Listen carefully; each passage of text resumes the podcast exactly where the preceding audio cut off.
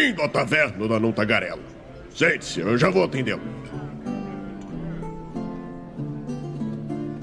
Estamos ao vivo em mais uma live aqui no Movimento RPG. Sejam todos muito bem-vindos à nossa Twitch. Eu sou o Douglas Quadros, muito boa noite para você que tá aí no chat com a gente. Quem tiver no chat, manda seu alô. Quem tá aí? Isso aí. Quem tá aí? Deem um oi pra gente. Se você não tiver aí no chat, daí você não dá o seu alô, por favor. É melhor. Pode dar o alô depois também. nos comentários. Bom, bom, muito bom, muito bom, muito bom. Mas hoje nós estamos aqui, somente eu e Karina, para falar sobre RPG e literatura. Com o Eu Ricardo, escritor tá? ansioso. Errado. O título e quem está na live. Parei aqui, ó. Vou, vou- vou bater palma e vai arrumar, ó. Papá! Não, agora sim. ó. Pronto, agora sim, arrumou. Pronto. Enfim. Bom, hoje nós vamos falar então sobre board games no RPG. Como assim, né? É, basicamente é uma ideia muito louca que eu tive e trouxe a Karina pra fazer também, que é uma coisa que eu sempre gostei de fazer e poucas pessoas que eu conheço faziam também. Pode ser que seja uma coisa muito comum, mas o meu ciclo de amigos que jogam RPG talvez não fizessem. E por isso eu achei que só eu fazia, não sei. Enfim. Mas é botar mecânicas de board game dentro do RPG. Né? E como que isso funciona, como você pode fazer. E a Karina até me desafiou em alguns momentos, né? Eu falei, todo board game pode virar uma mecânica de RPG. Não tem como. Eu não tô dizendo que tu precisa usar uma mecânica, a ideia, né? Pelo menos a minha ideia, não é que tu precise usar as regras do board game para virar uma Uhum. mecânica de RPG, mas os elementos que os board games trazem podem virar. E eu vou dizer aqui, ó, até o final deste episódio, eu vou mostrar como o Monopoly pode ser usado como RPG. O que, que tu acha, Karina? Então, é, eu nunca, nunca tinha pensado nisso antes de tu me falar sobre. Inclusive, quando a gente conversou as coisas na mesa, né? Tu falou, ah, produz conteúdo de como usar em RPG. Eu fiquei, tá, talvez, com, sei lá, Avalon, que já é medieval, sabe? Temáticas que já sejam parecidas com o RPG que a gente vai jogar. Mas a real é que, sim, tem esses usos óbvios. Tipo, eu já fiz vídeo sobre Munchkin no RPG, ou Dungeon Roll, que tu literalmente pode usar o Dungeon Roll pra rolar e decidir como vai ser a tua masmorra, porque ele é literalmente de masmorra, né? Então é muito fácil, eu posso usar a mecânica dele inteira pra construir uma masmorra pros meus personagens na sorte, pros meus jogadores. E aí, tipo, é o que o que Deus mandar é o que vai ser, né? É o- a gente vai É o rolar que os dados Nimbi quiser, né? Que Nimbi quiser.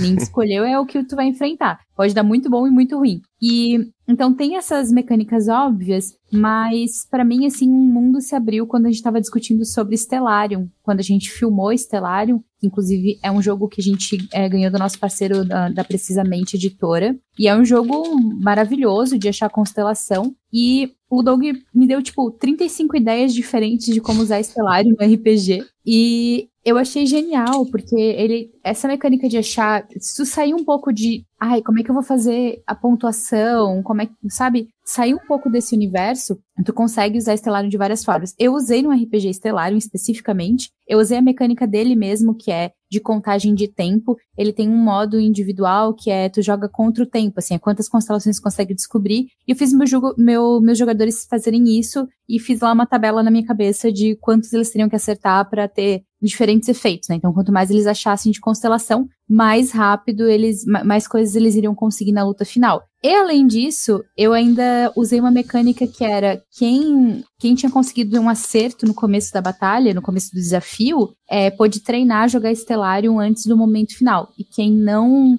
não teve um acerto, quem errou, não pôde treinar. Então, tipo, eu consegui muito rápido. Isso foi um RPG muito de última hora que eu fui fazer. E aí eu não tinha desafio suficiente pensado, não tinha masmorra pensada. E não foi só entrar, bater e sair, porque tinha um board game ali do meu lado e eu incluí a dinâmica dele. É, mas tu me deu outras ideias, como usar para mostrar as constelações do céu, simplesmente, influenciar, dependendo de como as cartas saem, influenciar o jogo. Então, Os magos mim- também, né, podem conjurar dif- diferentes magias baseadas na constelação que tá, né? Tem uma coisa assim alguns RPGs que os magos, dependendo da lua, o mago conjura magias mais fracas ou mais fortes, dependendo da casa que eles escolhem. Tem muita coisa que dá pra fazer. E a gente tá usando aqui só o Estelário, né? Desculpa te interromper, mas só pra. Imagina, imagina. Então, é isso, assim, eu acho que ali um mundo pra mim se abriu de possibilidade. Eu fico pensando, poxa, a gente sofre tanto pra construir, eu não sei tu, talvez seja muito mais criativo do que eu, mas eu sou muito boa de construir história. Até porque eu geralmente uso a história dos, dos personagens, então para mim isso sai muito natural, assim. Botar quatro pessoas na minha frente e eles me disserem qual a motivação dos heróis dele, eu vou ter uma história em cinco minutos. Mas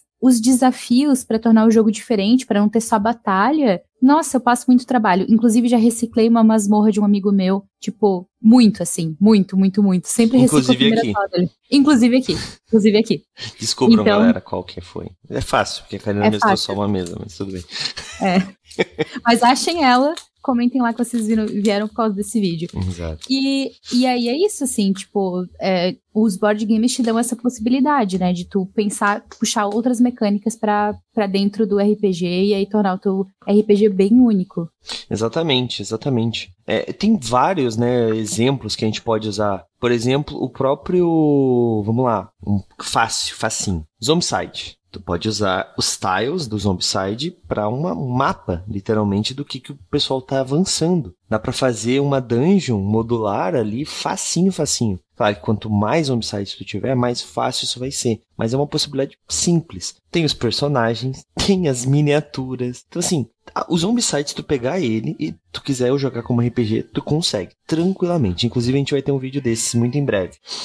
Uh, vamos é, ver. Todos os de miniaturas são fáceis, né? Também tem o Mansion of Madness. É, eu lembro que o jogo originalmente vem só com seis histórias. É um jogo que. Espero que o jogo não me xingue, mas, tipo assim, ele não se paga pelas histórias que ele tem. Só que ele é altamente modular, igual o Zombicide. Então, tu pode criar tua própria história, ele te incentiva a isso, tem um monte de história online, e ele serve perfeitamente para RPG. E ele sai um pouquinho da coisa do zumbi, porque ele tem outros outros mistérios, outros inimigos e tal. Então ele é perfeito. É Pandemic Cthulhu também, que vem com as miniaturas. Nossa, todos os que vem miniatura é fácil, né? É bem fácil, é. Os, os de miniatura são acho que os mais simples. É, tem. Vamos. Deixa eu ver, deixa eu pensar um pouco aqui. Deixa eu olhar, tá? deixa eu colar. Vamos lá, vamos lá. Ó. Uh, detetive. Poxa, Detetive é um jogo excelente também. Porque, ah, eu tô querendo narrar uma história de mistério e eu tô sem ideia. É, pega as cartas de detetive e tu tem um mistério aleatório para te fazer ali, cara. E tu consegue montar. Porque, tipo, o detetive é basicamente os jogadores tentando descobrir qual é a arma, qual o local e quem foi a pessoa que, que matou, né? Uhum. E tem pistas falsas e tem todas essas coisas. E cada um pode ter as próprias pistas, os álibis de cada um e tudo mais. Então são um grupo que estava no momento de um assassinato clássico de detetive e eles precisam provar que não foram eles e eles têm as próprias cartas para provar, só que eles precisam chegar no, vamos lá, precisam chegar no resultado porque tem um prêmio para quem descobrir quem foi que matou tal pessoa. Cara, olha aí. Daí, tipo, por que, que o cara, eles não vão se unir e jogar em equipe? Porque cada um tá querendo o prêmio para si. Ou pode ser que os jogadores se unam para jogar junto e para dividir o prêmio, porque RPG é imprevisível, sabe? Então, tipo, tu gera várias mecânicas diferentes simplesmente com um jogo que, cara, é clássico, sabe? E tipo, só quem vai saber quem é realmente é o próprio narrador. Claro que se os jogadores pegarem e tiverem todas as pistas, vai ficar fácil. Mas, se unirem, né? Mas a grande parada é que tu pode tirar algumas cartas, não deixar todas na mão dos jogadores. Enfim, dá para fazer várias coisas legais. Só depende do. Pode falar. Vai parecer que foi combinado, mas não foi. Mas Detetive é, foi a, uma das coisas que eu adaptei para uma história com muitos jogadores. E, e, a gente tava tentando criar uma dinâmica diferente e tal. E assim, eu não usei o detetive de fato, mas aí tá um outro uso de board game RPG que é um inspirar o outro, simplesmente te inspirar. Pensar o que, que eu poderia fazer de diferente. E a história do detetive é excelente. E o jeito que eu adaptei isso pro RPG foi: todo mundo tinha perdido a memória das últimas 12 horas. Todo mundo tinha um motivo para matar uma certa pessoa e ninguém achava que era ele próprio. Tipo, todo mundo achou, não, eu não matei. Só como todo mundo perdeu a memória, eles tinham que descobrir quem tinha matado e se unir para descobrir e provavelmente tinha sido um deles. Então, a história foi toda montada em cima de a mecânica do detetive, como a coisa funciona. E, gente, foi uma história de RPG inacreditável. Eu tinha nove jogadores na mesa. E a gente mestrou, inclusive a gente mestrou eu e mais uma pessoa. Porque eu precisava de um mestre auxiliar, porque era muita gente, e a gente, tipo, tinha criado só uma parte da história. E foi muito legal. Muito legal. Um dia, quem sabe, eu conte como é que a gente resolveu esse mistério. Eu tenho também um jogo que não é muito famoso, que é o Ilha Perdida, ou Ilha Proibida, alguma coisa assim. Que tem uma mecânica que é o seguinte: tu monta a ilha, né? Ela vira aleatoriamente, assim, as cartinhas, né? As caixinhas.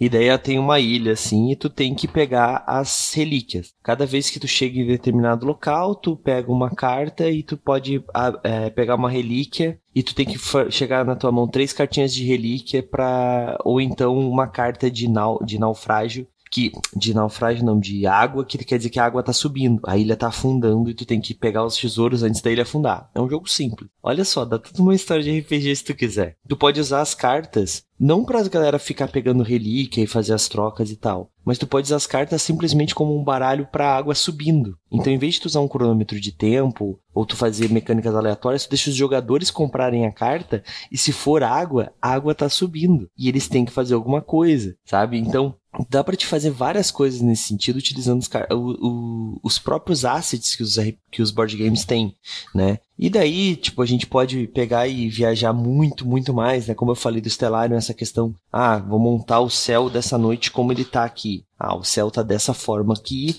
então a gente tem é, os magos que são da escola tal são melhores. Ah, os tem mais vermelhas, é, mais estrelas vermelhas do que verdes. Então, Entendeu? Não precisa nem juntar todos. Pega só uma das, das, das fichinhas. Dá para fazer várias coisas. Dá para fazer um enigma pra galera tentar decifrar. Ah, vocês veem essa aqui. Qual que é essa constelação? E daí entrega algumas cartas de constelação e eles têm que achar para dizer o um nome para abrir a porta, sabe? Tipo, dá para fazer várias coisas bacanas, né? É, e assim, todo também dá para sempre pensar em, em no, nos pocket games, e aí eu vou falar desses, porque os maiores é mais difícil a gente incluir ele inteiro, mas sempre dá para ser um desafio. Por exemplo, vou falar de Sirvon Rei porque a gente também falou disso quando a gente jogou. Sirvon Rei pode ser uma quest específica, porque tu tem que servir o, o, rei com, dependendo do rei que tá ali, o que que ele gosta. Então pode ser um festival e daí tem uma quest, por algum motivo os jogadores têm que fazer aquilo. É, tu pode inserir meio como se fosse um intervalo. Por exemplo, me passou agora pela cabeça, tem aquele é, Sirva um Mestre, não, o mestre mandou, não, é. Mestre das Trevas. Sim, mestre, das, das trevas. trevas. Sim, Mestre das Trevas. Que é sobre goblins que tem que mentir pro mestre. Então, tipo, cara, tu pode só dar uma pausa no teu RPG e dizer assim: vocês chegaram e vocês ficaram observando os goblins contando uma história. E daí tu para isso e os jogadores vão dar uma respirada jogando um board game no meio do RPG. Ousado? Sim, mas às vezes tu tá precisando de um respiro, sabe? Tá precisando rir um pouco na mesa, ir por outro caminho. E daí tu pode incorporar aquela história que foi criada pelos jogadores naquele momento para a história original. É, dá pra dizer alguma coisa do tipo assim, baseado nas informações que os goblins deram. Quem pode estar tá com a chave que vai abrir o calabouço? Quem pode ser o Goblin que foi o líder que roubou o tesouro que escondeu aonde? Enfim, dá para fazer várias coisas bacanas realmente. Os Pockets Games, eles são um pouco mais. Um desafio um pouco maior de fazer muitas mecânicas, mas pelo menos uma eu acho que quase todos dão. Emboscados que a gente jogou no, na última no, evento, antes do evento, né? É um jogo que ele já é um pouco mais complicado. Mas, cara, dá pra usar uma mecânica. Dá pra jogar RPG de animais, fácil, né? Então, assim, é bem tranquilo. E dá pra te usar ele como um deck é, pro teus familiares. Dá pra, cara, dá pra fazer várias coisas. Imagina assim, ó. Cada um é, tem que pegar uma presa e esse aqui, é o seu familiar, né? E vocês vão jogar com os familiares nessa sessão, por exemplo, alguma coisa do gênero. Pronto, já tem ali, tu tem um familiar aleatório. Ou então, os jogadores foram transformados em monstros. E daí, em vez de tu embaralhar só as presas, só os predadores, tu embaralha as presas junto. E é aleatório. Ah, ó, vai sair aqui pá, presa, presa, predador, tá ligado? Tipo, eles têm que dar um jeito de, de jogar dessa forma, sabe? Tu tem várias possibilidades de vários jogos diferentes que tu pode utilizar, né? E assim, sempre, sempre tem a possibilidade de ser um mago e ele te obrigou a jogar um jogo. Também. Tipo,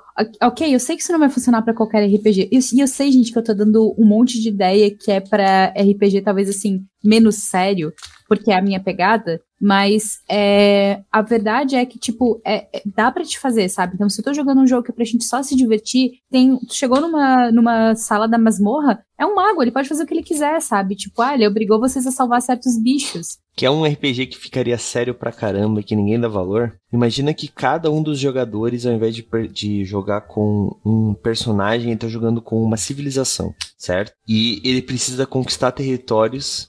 Batalha... Sabia que ia chegar aí! ele tem que conquistar territórios batalhando com as outras civilizações.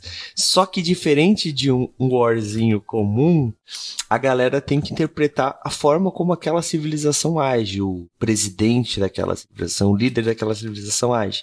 Então, basicamente, o, o, líder de cada civilização tem uma forma. O cara, um é muito agressivo. Ah, mas o jogador não quer jogar assim. Foda-se. É aleatório. Os vermelhos são muito agressivos. Os amarelos jogam na retranca. Ah, tipo, e daí tu cria qualquer coisa do gênero assim e, e, e monta uma mecânica para cada uma das cores, onde cada um deles tem um aspecto. E daí o que tu pode fazer para deixar o jogo ainda mais interessante, se tu quiser botar mais mecânicas ainda de RPG, para ficar uma coisa mais de RPG, é que de vez em quando tu tem que dá para fazer fichas, se tu quiser, que tu tenha moral, que tu tenha riqueza e coisas do gênero, e se a tua população não estiver feliz com as formas que tu uh, com as estratégias que tu tá tomando, eles podem te tirar do poder e daí muda a característica que tu vai jogar o jogo. Cara, dá pra fazer várias coisas do gênero assim. E é um jogo War, que todo mundo já viu, todo mundo tem em casa, tá ligado? Tipo, é simples, simples mesmo, assim. Se tu pegar, tem vários jogos é, desses que nós falamos que, tipo, se tu pegar a história deles, eles têm uma história realmente, né? É, de, de como surgiu as peças, de por que, que aqueles personagens estão ali, alguma coisa está acontecendo normalmente, principalmente os jogos mais clássicos. O Catan, por exemplo, são os colonizadores de Catan, né? Então, basicamente é, é isso, é uma briga por recursos do que, que a tua cidade aumente, que teu império fique maior. É a mesma coisa ah não, esse aqui, tipo, ah não, a gente não gosta de. A gente é um, uma galera que é madeireira. Uhum. A gente não vai fazer nada que não seja madeira. Vai ficar um jogo muito difícil? Vai ficar um jogo muito difícil. Mas é pra ser RPG, não é pra te jogar o board game em si. Não é pra te botar uma mecânica ali, é pra jogar um RPG. Então, de vez em quando, ao invés de tu ter que fazer uma negociação, o cara pode negar, tu rola testes. Vai com o teu, com o teu personagem lá na, na vila dos caras que, que tem é, madeira, ou que não, caso tu não seja só, só seja lenhador com os caras que tem, eu esqueci o nome do bicho, ovelha. Tu vai lá falar com eles, caras dos pastos, e tenta negociar. E daí tu rola a negociação, eles podem te pedir uma quest, não, ó, tu tem que ir lá roubar os caras do ouro, que daí eu troco contigo pelas madeiras. Tá ligado? Tipo, dá para fazer Nessa... toda uma história com isso, cara. Para pra Nessa pensar. mesma lógica, é, Terraforming Mars pode ser incrível para RPG. É, gente, assim, quem não conhece é um board game de quatro horas, é pesadaço, não tá na minha lista de favoritos, com certeza, por conta disso, assim, é, é, sempre sou muito cobrada por não gostar, porque quem gosta acha que é o melhor jogo do mundo, mas Terraforming Mars, tu literalmente tem que terraformar Marte, tem que tornar ele habitável e tem as corporações. Tudo bem, ele tem toda uma mecânica de como isso funciona, mas esquece a mecânica do jogo, fica com o mapa que tem os marcadores, se tem oxigênio suficiente, água suficiente, e tu tem o teu objetivo enquanto corporação, cada corporação tem um objetivo, e tu tem que fazer quests para poder botar os tiles de água, para poder subir o oxigênio. E aí ganha quem chegar lá no objetivo da corporação, a gente adapta. Igual a gente tem um RPG de panfleto que adapta,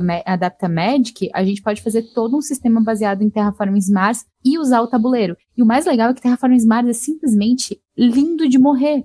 Ele tem tanto meeplezinho quadradinho para marcar coisa. Tipo, a gente aprendeu a jogar Terraforming Mars por ir no chefe na van e ver as pessoas com o jogo aberto. E a gente ficava maluco, porque tem carta, tem um tabuleiro, tem um monte de tile. A gente ficava, meu Deus, tem que ser, tipo assim, um gênio para jogar isso. E aí, isso gerou muita curiosidade. Agora, tu imagina tu abrir um jogo desse na frente de jogadores de RPG e propor algo para usando esse mapa, sabe? É, dessa mesma pegada também sabe o Anders e vários outros, assim, mas o Terraforming Mars, porque ele sai dessa pegada, sei lá, mais RPG para trás, de eras antigas, e vai para uma coisa futurista que eu acho que também, tipo, é super genial. Com certeza, com certeza. Ah, dá pra pegar, pegar Jenga, tava vendo aqui.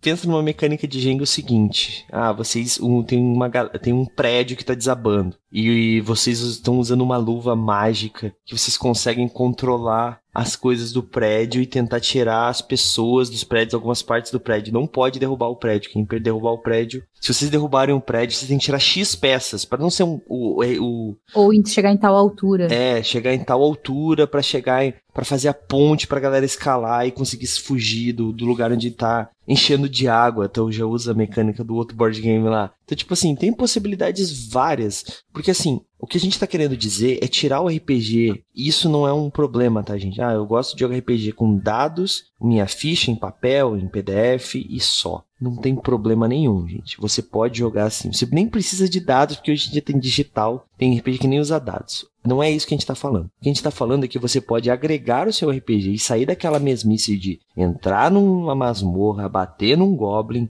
depois tu bate num orc, depois tu bate num, sei lá, e depois tu bate num dragão, pega o tesouro e foge. Tem jogos que são tem essa proposta que são excelentes e eu tenho certeza que seus jogadores podem se divertir muito. Mas a ideia é às vezes tu ir além disso. Por que, que, é que uma eu... dessas portas que entre um Goblin e o Orc não tem um, uma, um mecanismo ali? Que em vez de tu fazer uma charada que todo mundo faz, tu faz um mecanismo que a galera tem que montar um quebra-cabeça. Olha aí um, um, que não é bem um board game, mas é um. É, não deixa de ser um board game, né? Enfim, sei lá. Não sei que categoria que mesa. é. É, enfim. mas é, é, essa questão. É tu fazer uma coisa diferente pros teus jogadores, né? Tu ia falar alguma coisa, Karina? O, o clássico é sempre maravilhoso, né, gente? Não deixa de se divertir com isso. Mas o, o ponto é, o RPG é uma plataforma, assim, como. Porque eu sempre falo isso sobre jogos de tabuleiro, que as pessoas dizem coisas como: ah, eu não gosto de ver filme, ou eu não gosto de ver série, ou eu não gosto de ler livros, ou eu não gosto de jogar jogos de tabuleiro, ou eu não gosto de jogar RPG. Apesar do RPG parecer um pouco mais inchado do que essas coisas, ele é uma plataforma. Então, na verdade, se a pessoa não gosta daquilo, provavelmente ela não experimentou o que casava com ela. Porque não tem regra para RPG, a gente tem RPG de tudo quanto é tipo, de para todos os gostos, RPGs rápidos, longos, difíceis, fáceis, de uma página de, meu Deus, 500 páginas. Então, tem para todos os gostos, e assim como os board games, ele é uma plataforma, por isso é tão legal a gente também poder explorar, usar outras coisas para trazer inspiração. A gente estava falando outro dia sobre literatura e RPG, e como a gente saiu inspirado daquele dia, né, é, daquela conversa, acho que muito porque a raiz da criatividade, para quem estava ali naquele dia, tinha muito a ver com, com a conexão com livros, com construir histórias e tudo mais. E acho que quando a gente dá uma sacudida nesse universo do RPG, trazendo mecânicas que não estão lá no dia a dia,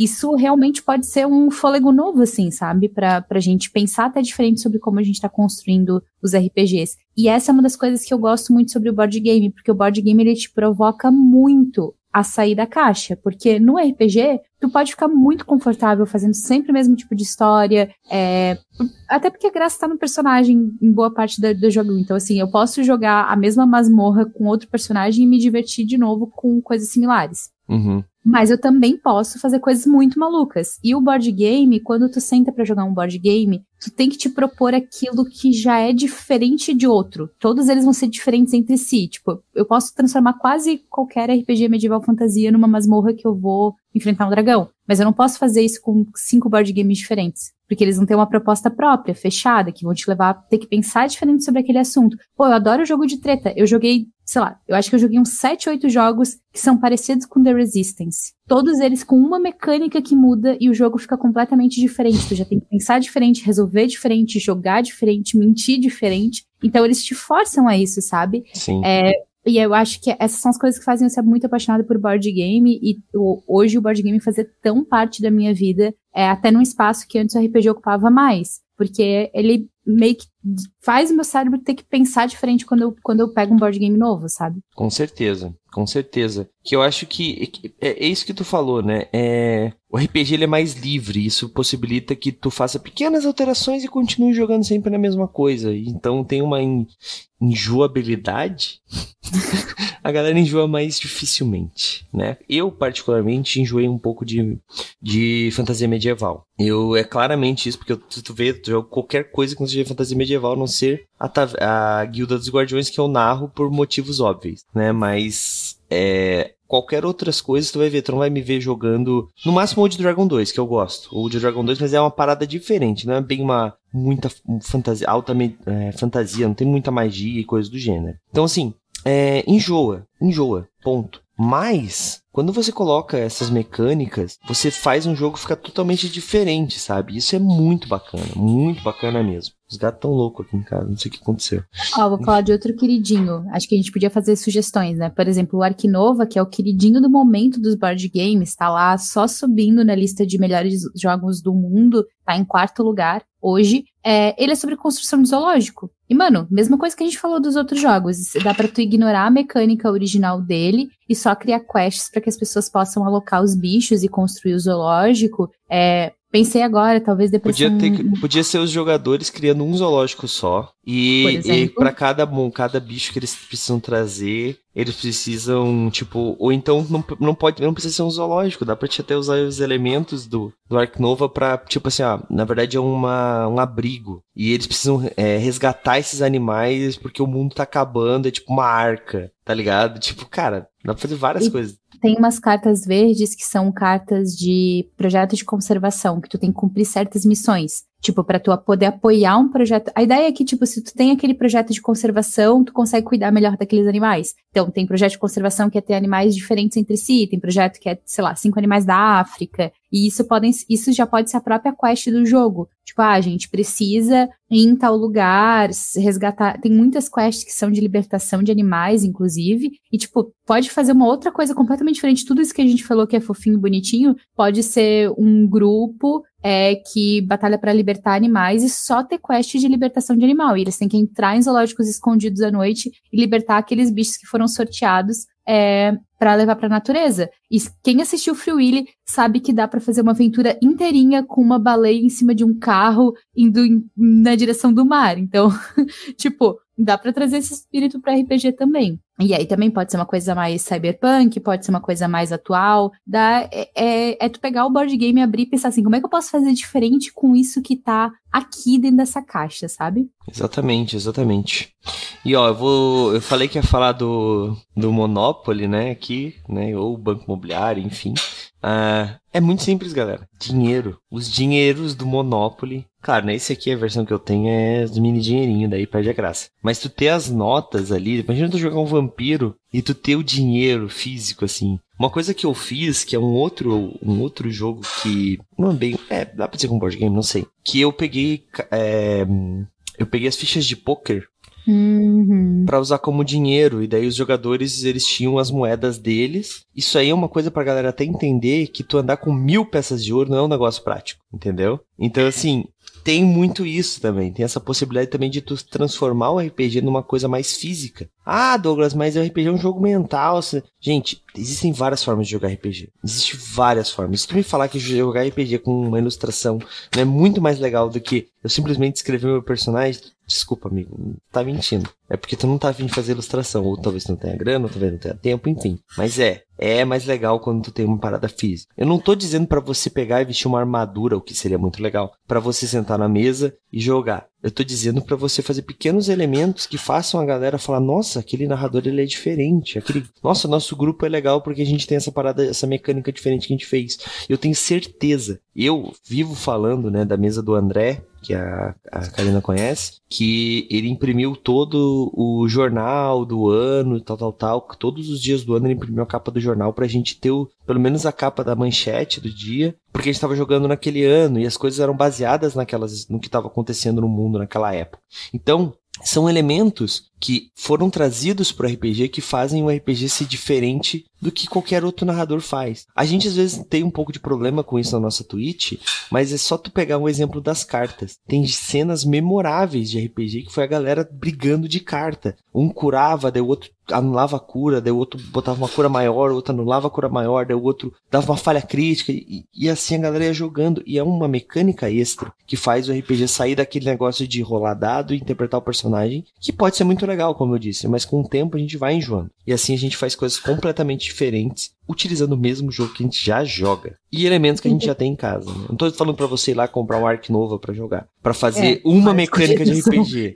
Eu tô falando para você jogar com os board games que você tem ou que você possa adquirir, que são baratos ou que são caros para você jogar o board game, não só para botar no RPG, né? Enfim. É, e é, sabe o que é legal? Que nos RPGs de videogame tem cada vez mais minigames que, tipo, crescem e ficam grandes dentro do próprio jogo. Não é muito a minha praia, mas se eu bem me lembro, The Witcher 3 tinha um jogo de baralho que, tipo, a galera jogava pra caramba, né? Tem, tem. Tem então, um tem, tem ainda, né? A gente, a gente pode usar essa mesma coisa. Tipo assim, a gente tá falando de board games, tipo, board game mesmo, assim, abre tem um tabuleiro. Mas, por exemplo, General é um minigame que super pode ter na taverna e, sei lá, tipo, ah, o cara só vai topar falar alguma coisa contigo se tu ganhar dele, sabe? Ou tu tem que impressionar alguém. Eu lembro que uma amiga minha, ela fez uma, um, um dos primeiros RPGs que a gente jogou, ela fez um desafio que a gente tinha que construir um castelo de cartas para conseguir ganhar a confiança do rei. Ela botou uma mecânica super simples, mas ela poderia ter botado um general, ela poderia ter botado, sei lá, uma partida de canastra, uhum. uma partida de pife, sabe? Que são elementos que eles vão estar lá e, e tu pode usar em praticamente qualquer época, como o timeline me ensinou, o baralho existe há muito tempo. É, que realmente poderiam estar lá, e um baralho é uma coisa fácil de tu ter em casa. É, um, um general é feito com 6d6. Não precisa de mais nada além de 6d6 e é isso, sabe? Então, não é só sobre board games mesmo, assim, jogos de tabuleiro que tu vai lá e compra, mas sobre esses elementos que tu também tem e que dá para ser inserido muito naturalmente, assim. E isso já daria, nossa, seria show de bola. Inclusive, se quiserem botar general nos RPGs, botem, porque eu sou excelente, ninguém me vence no general, então aí ia dar super bom. Beleza, beleza. Mais algum aí, Karina, que tu tenha na mente aí pra, pra falar rápido? Sim, Seven Wonders. Seven Wonders eu não conheço. Eu conheço. Eu Pelo nunca amor joguei. de Deus, a gente tem que jogar isso. Eu nunca joguei. Eu conheço, eu sei que é um bagulho da pirâmide do Egito, blá blá blá blá blá. Seven Wonders foi um desses jogos que ganhou tudo no ano deles. Tipo, tá, eu não, eu não, não, não vou falar besteira aqui, mas em dois. Porque eu ia falar, fazer um comparativo com, tipo, Katama. Tipo, não vou fazer esse comparativo, mas em 2014 ele ganhou, tipo, absolutamente todas as premiações. E foi um jogo muito grande naquele ano, assim. É, era outra perspectiva, né? Muito diferente do Arquinova hoje, que também ganhou premiações, mas existem muito mais. Ele ficou muito mais famoso, muito mais rápido. Mas ele é um jogo muito redondo. E uma das mecânicas que faz nele, porque é de recurso, então tu pode ganhar de várias maneiras, mas uma das mecânicas que faz nele é construir as maravilhas. E tipo, tu pode usar as maravilhas para decidir onde vai ser o teu jogo. Tipo, ah, vamos escolher aqui uma nacionalidade antiga pra gente jogar. Ou tu pode ter a mecânica de construir mesmo, e como todos esses de recurso, gente, dá para adaptar muita coisa. Ele é muito bonito. E ele tem mais de uma versão. Ele tem o original, que é o que eu tenho, que a gente vai jogar e gravar gameplay ainda. Ele tem o Arquitetos, que as maravilhas elas são tem as maravilhas mesmo para construir, então eles ficam ainda mais bonitos. Então é, é, uma versão nova, mais leve, mas que também pode ficar mais visualmente interessante, assim, porque no, no, antigo é só uma carta com o desenho da maravilha, e aí o jogo é com outras cartas, né? No Arquitetos não, tu tem a maravilha para ir virando, assim, para ir construindo, é bem legal visualmente, assim. E dá para ser uma competição de arquitetos, enfim, daí dá para pirar na batatinha de como usar mas são jogos muito bons que vale a pena ter. Muitas pessoas têm esses jogos porque eles são famosos dessa linha do Seven Wonders. E, e tem o Seven Wonders Duel também. Então, tipo, tem para absolutamente todos os gostos nessa linha e são super adaptáveis. E tu, tem mais um para trazer, assim, de finaleira? Hum, me diz um jogo aí que eu joguei. Um jogo que tu, jo que me, tu jogou. me desafia, é, vai. Ah, putz, aí tu, tu me pegou também. Deixa eu ver, que a gente jogou Exit, mas Exit é fácil. Fala de Nosferatu. Ah, é pô. fácil, mas, mas faz uma coisa diferente, sai do óbvio. Tá, Nosferatu. Nosferatu, pra quem não conhece a mecânica do jogo, basicamente vocês são caçadores que estão presos com vampiro e ninguém sabe que é um vampiro. E daí nós temos o Manfred, que fica. Tem um jogador que ele fica como um narrador, na real, né? Ele distribui as cartas e sempre tenta privilegiar o mestre dele. E o jogo tem que e a galera tem que fazer um ritual para matar o vampiro antes do vampiro morder todo mundo. Ou eles podem estacar o vampiro. Vamos lá. Elementos de que ele tem. Além de toda a história que dá para adaptar, né? Além de toda a história que dá para jogar exatamente essa história. é, vamos lá. Cara, tem a, o elemento da própria da própria Estaca. estaca. Dá para utilizar como uma ferramenta de jogo. É, por exemplo, o grupo tá com a qualquer momento o grupo pode ser pode tentar matar. Tem um, vamos lá, mudar a mecânica, usar o Nosferatu também usar a mecânica. São um grupo de ladinos e eles sabem que entre eles tem alguém que roubou, que tá roubando a grana, mas eles não sabem quem é. Eles podem usar a estaca para tentar como um punhal para tentar matar de forma discreta esse esse comparsa que tá roubando os outros. Se eles matarem a pessoa certa e o dinheiro parar de sumir, eles mataram a pessoa certa e o chefe deles não vai. Agora, se eles matarem a pessoa errada, aquilo vai chamar atenção e o ladrão vai fugir, talvez. Olha aí. Aí, ó. Essa, a pegar a mecânica principal do jogo. Eu vou dar uma última dica que eu lembrei também. A gente, a gente teve, é, entrou esse jogo recentemente na nossa coleção, que é o Thelma. E o Thelma, ele tem uma coisa muito incrível que é a história do jogo é tão bom quanto o próprio jogo. Eu juro por Deus, eu fiquei encantada. Porque eles criaram toda uma história sobre por que, que o jogo se chama Thelma. Porque a personagem principal do jogo, ela se chama Berenice. Então eu não vou contar a história, mas ela é muito engraçada, muito divertida. Tem no site do jogo certinho lá para ler a história inteira. Inclusive, eles fizeram um clipe sobre Thelma. Então, é, é inacreditável, gente. E aí, ele é nórdico. E ele é um jogo para ser divertido, né? Mas se tu tiver com, num RPG que cabe o jogo, tu pode incluir a personagem, trazendo o jogo para dentro do RPG e incluir toda essa história. Tá lá pronta. Tem um plot inteirinho lá prontinho para te incluir no RPG e rir pra caramba. Então, tem as histórias dos jogos, às vezes a gente só senta e joga eles sem, sei lá, ler a introdução, mas é essa parte que vai ser muito legal de trazer para RPG também. Exatamente, exatamente. Então, gente, acho que é isso. Vamos para nossa rodada final, só pra gente encerrar com chave de ouro. Karina, agora em vez de falar de um board game aí que a gente poderia usar como ferramenta de RPG, fala um. Tenta é, conscientizar, não. Tenta convencer a pessoa aí que tá ouvindo a gente a utilizar board games? Por que, que tu acha que a pessoa deveria utilizar, além de tudo que nós já falamos? Bom, é, é, o board game, ele é também uma forma da gente sair do óbvio. Eu acho que eu falei um pouco isso, mas eu queria trazer muito esse ponto no final sobre a gente conseguir quebrar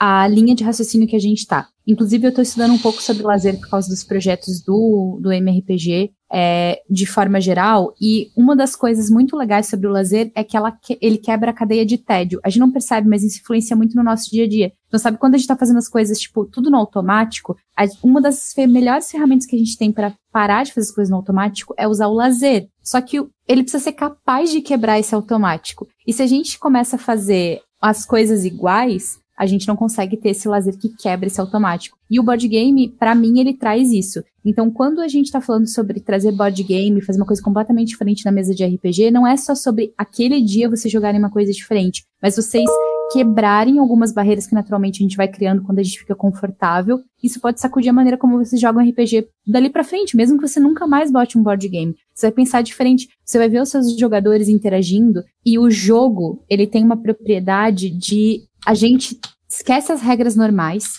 e agora só valem aquelas regras do jogo.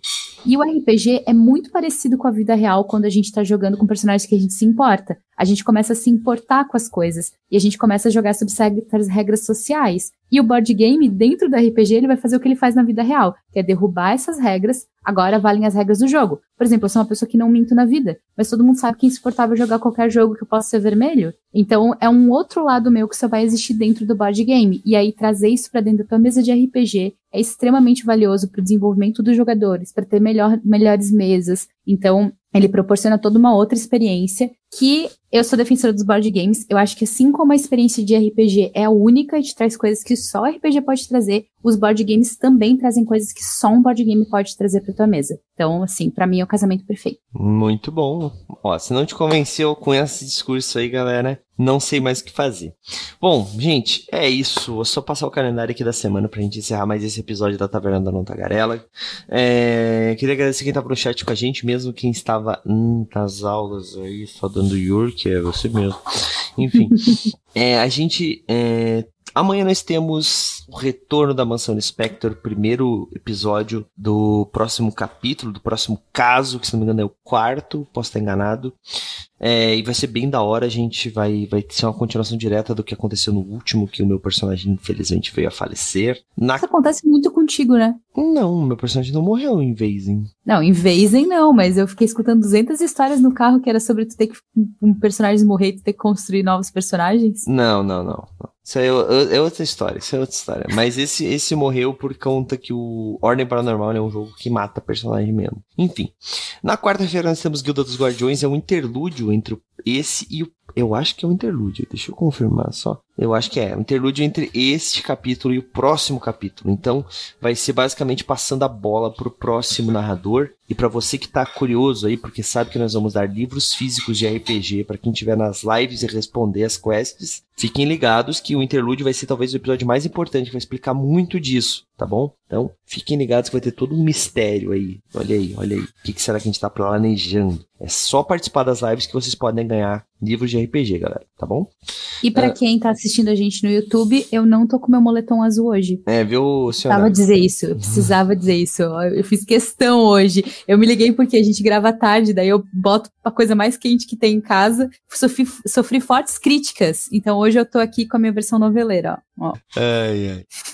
Quinta-feira nós temos. É, Quinta-feira nós temos uma One Shot Show de Dragon 2 que é uma história no cenário. É um, é, nós vamos usar o sistema de Old Dragon 2 no cenário que o Stamato criou para os seus livros. Então venha conhecer um pouquinho mais desse universo fantástico que o Stamato criou para os seus livros. Cara, aqui vai ser bem da hora.